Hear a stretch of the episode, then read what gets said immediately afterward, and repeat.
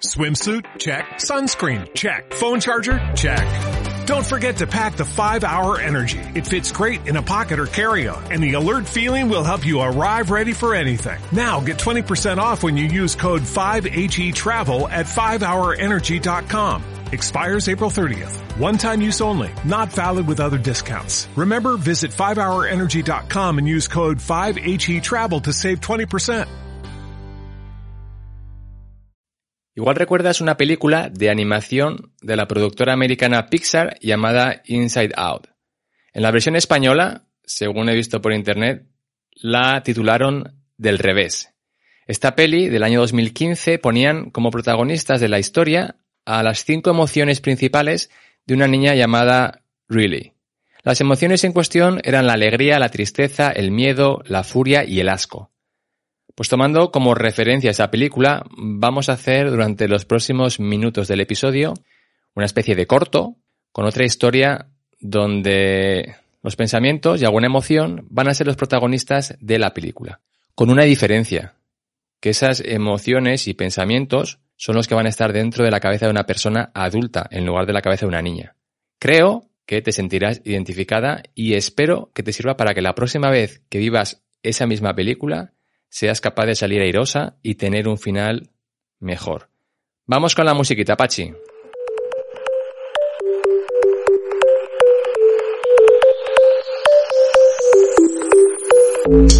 Frecuencia Fitness, el lugar de encuentro semanal para estar al día de todo lo relacionado con la nutrición, hábitos saludables y entrenamiento de fuerza. Con Daniel Rubio. Frecuencia Fitness. El podcast de cada semana. Aprende a estar más fuerte y no comer tanta comida. ¡Empezamos!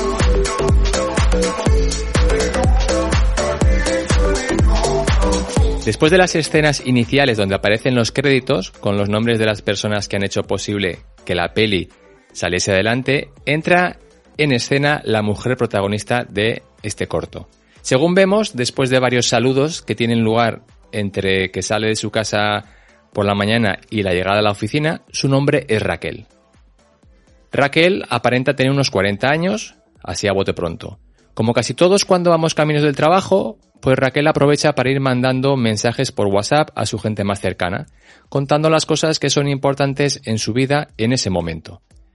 Y van apareciendo ventanitas de conversaciones en las que comparte con varias de sus amigas lo contenta que está desde que comenzó a cambiar sus hábitos de alimentación hace cosa de tres semanas. Hago un inciso para decirte que si esta historia que estás escuchando ahora te parece que ya la conoces y que sabes el final, te pido que no cambies de canal, porque te lo perderás y el final igual no es el que tú piensas. Así que con esta advertencia volvemos a la historia que teníamos entre manos. Raquel estaba contando a sus amigas lo bien de ánimos y motivada que se siente por haber dado puerta a todas esas dietas que tan mal sabor de boca le dejaron en el pasado. Estaba harta de sentirse miserable, sin autoestima, medio enferma y de no ser capaz de mantener el peso perdido fuera de la vista por más de unas pocas semanas. De todo esto nos hemos enterado gracias a los mensajitos de texto y de voz en el grupo de chat con sus amigas. Hago otro inciso para, para decir que de verdad no entiendo cómo éramos capaces de explicar tantas cosas en las películas antiguas cuando no existían los servicios de mensajería instantánea, instantánea ni los teléfonos móviles. Normal que esas pelis ahora al verlas nos parezcan que eran tan lentas. Porque ahora en cuestión de dos minutos contamos media vida del protagonista. De nuevo volvemos al argumento de la película, porque Raquel acaba de entrar por la puerta de su oficina y al ir a la zona donde tienen la cafetería, resulta que alguien ha traído una bandeja de galletitas. La cámara enfoca la cara de Raquel, mientras va haciendo un plano cerrado que se queda fijo a la altura de sus ojos, dejándonos bien a las claras que esas galletas han creado un impacto visual importante. Y seguidamente, con un fundido a negro, termina esa escena, dando paso a la siguiente, en la que nos explican con un letrero que lo que estamos viendo en ese momento sucede dentro del cerebro de Raquel. En ella vemos a un personaje que tiene el cartel de pensamiento automático. Es un personaje que parece salido de los años 70, un hippie de esos que promovían el amor y no la guerra. Ese personaje, el pensamiento automático, está sentado en su oficina o en su mesa de la oficina y está procesando con su ordenador la imagen que los ojos están transmitiendo, hasta que aparece esa bandeja de galletas. Y también está procesando la información que la nariz está transmitiendo, que es un resultado de un olor muy familiar y agradable. De manera que vemos como el pensamiento automático salta de su silla de trabajo y empieza a gritar, ¡Galletas! ¡Han traído galletas! Menuda pintaza tienen y cómo huelen de bien. Rápidamente, otro personaje aparece en escena, alarmado por el jaleo que el pensamiento automático está creando. Este nuevo personaje lleva el cartel de pensamiento lógico y va vestido como si fuera un policía. Le vemos el gesto bastante contrariado y señalando al pensamiento automático le reprende diciéndole con tono autoritario, ¡Ey! Deja ya de crear caos. Recuerda que estamos cambiando hábitos y no podemos comer esas galletas. Pues, como nos podemos imaginar, esa respuesta no le sienta nada bien al pensamiento automático, que sin dudar un segundo replica con tono chulesco. ¿Eh? Claro que puedo comerlas. Las tengo aquí justo delante. Y las han dejado ahí para que cualquiera que le apetezca pueda comerlas. Y aunque no creo que sea necesario recordártelo, pues lo hago. Soy un adulto y no necesito supervisión de nadie, y menos de ti. Te digo que no puedes y no puedes. Responde todavía más enfadado el pensamiento lógico. ¿Que no puedo? ¿Que no puedo? Responde chulesco y envalentonado el pensamiento automático. Ahora vas a ver si puedo o no puedo. Termina diciendo mientras la escena cambia y se ve como Raquel extiende una mano para coger una galleta y llevársela a la boca. Le vemos comer la galleta con ansia, tragándola casi sin masticar, mientras sus ojos se van de nuevo a la bandeja y su mano ya sujeta la segunda galleta. A lo que termina la escena, le hemos visto comerse seis galletas a una velocidad digna de ser ganadora de un premio. La cara de Raquel, mientras se quita las migajas de la comisura de los labios, es todo un poema. Y de nuevo nos llevan a ver lo que está sucediendo dentro de su cerebro.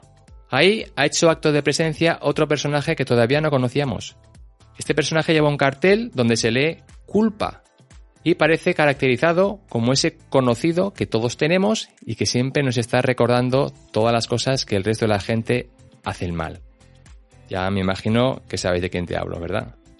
Llega justo a tiempo para separar al pensamiento automático y al pensamiento lógico que estaban a puntito de empezar a pelear.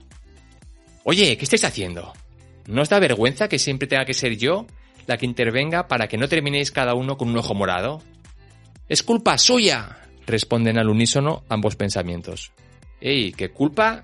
Culpa soy yo, culpa es mi nombre, así que no queréis ahora apropiaros de él, responde el personaje de culpa.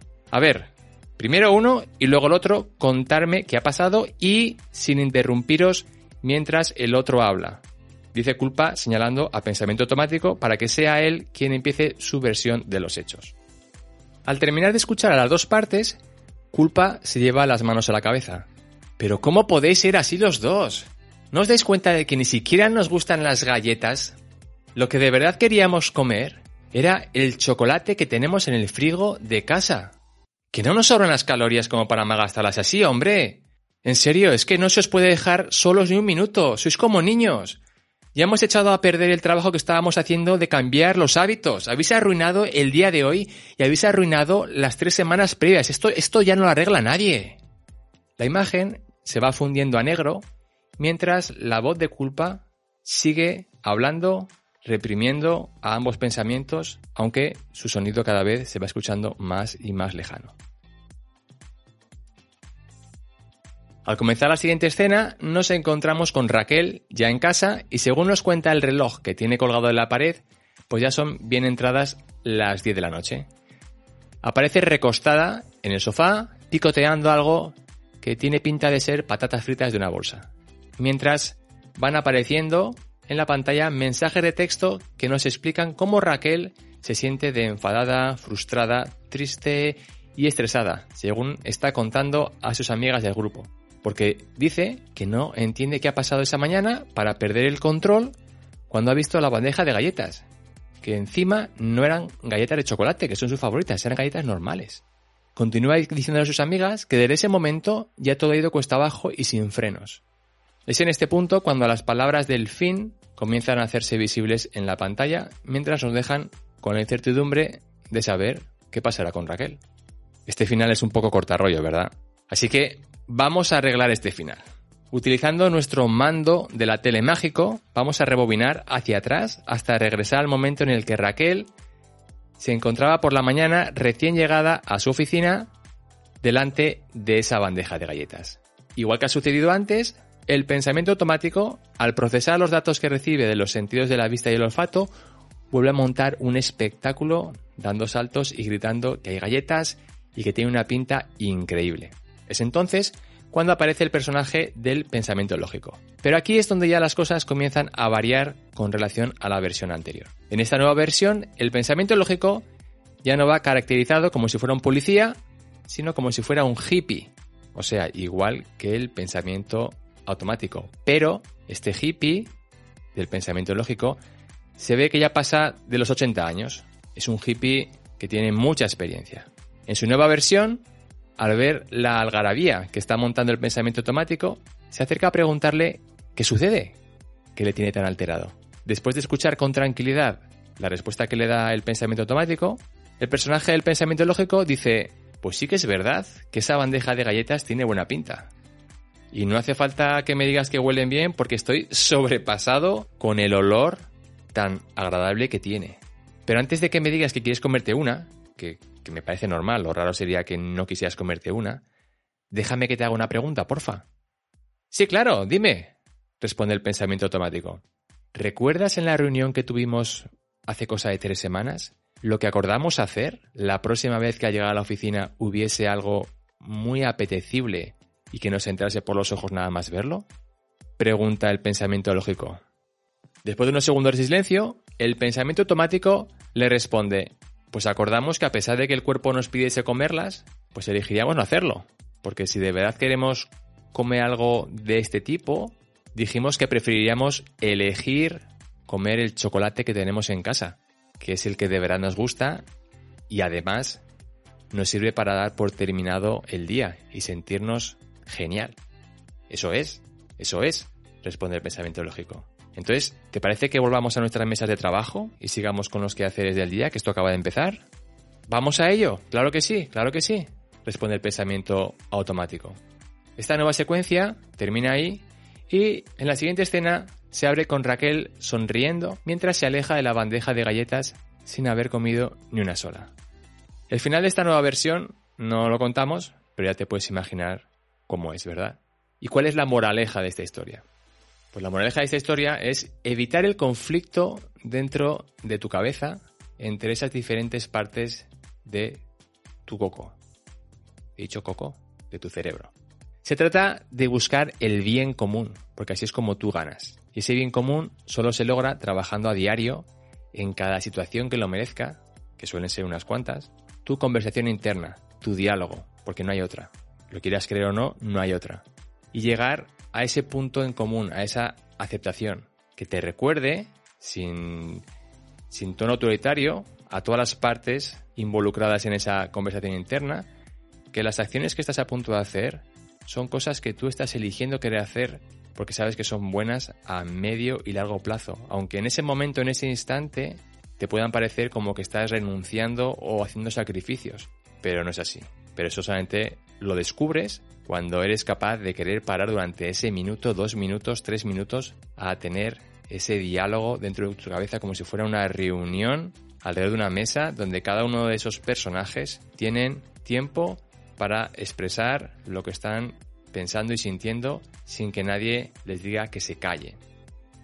Pues eso es todo lo que tenía que contarte por hoy. Espero que te sirva y sobre todo, como te digo siempre, espero que te apliques el cuento y pongas en práctica cosas para que esto no se quede simplemente en puro entretenimiento. Si te ha gustado, te animo a que dejes un comentario, una valoración de estrellas, que te suscribas al canal o a la plataforma que estés usando, que lo compartas en tus redes sociales, en grupos de WhatsApp, de Telegram, el grupo que sea, porque todas estas acciones ayudan a que el podcast siga creciendo, alcanzando más gente y cambiando vidas. También sabes que puedes encontrar contenido nuevo a diario en el perfil mío de Instagram, que es frecuencia fitness 40, 40 con número. Y si quieres que trabajemos juntos, porque quieres evitarte ir dando cabezazos de uno para otro y cometiendo errores que ni siquiera te das cuenta que estás prometiendo, pues puedes escribirme un correo a info.frecuenciafitness.com contándome tu caso al detalle y vemos si podemos trabajar juntos. Sea como sea, en siete días tenemos una cita aquí. Chao.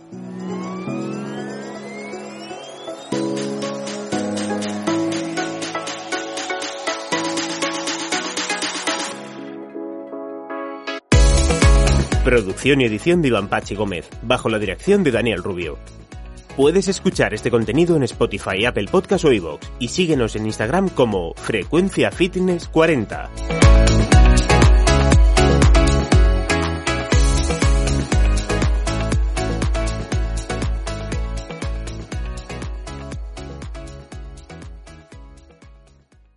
Dale más potencia a tu primavera con The Home Depot. Obtén una potencia similar a la de la gasolina para podar, recortar y soplar con el sistema OnePlus de 18 voltios de Ryobi desde solo 89 dólares. Potencia para podar un tercio de un acre con una carga. Potencia para recortar el césped que dura hasta dos horas. Y fuerza de soplado de 110 millas por hora. Todo con una batería intercambiable. Llévate el sistema inalámbrico OnePlus de 18 voltios de Ryobi. Solo en The Home Depot. Haces más. Logras más.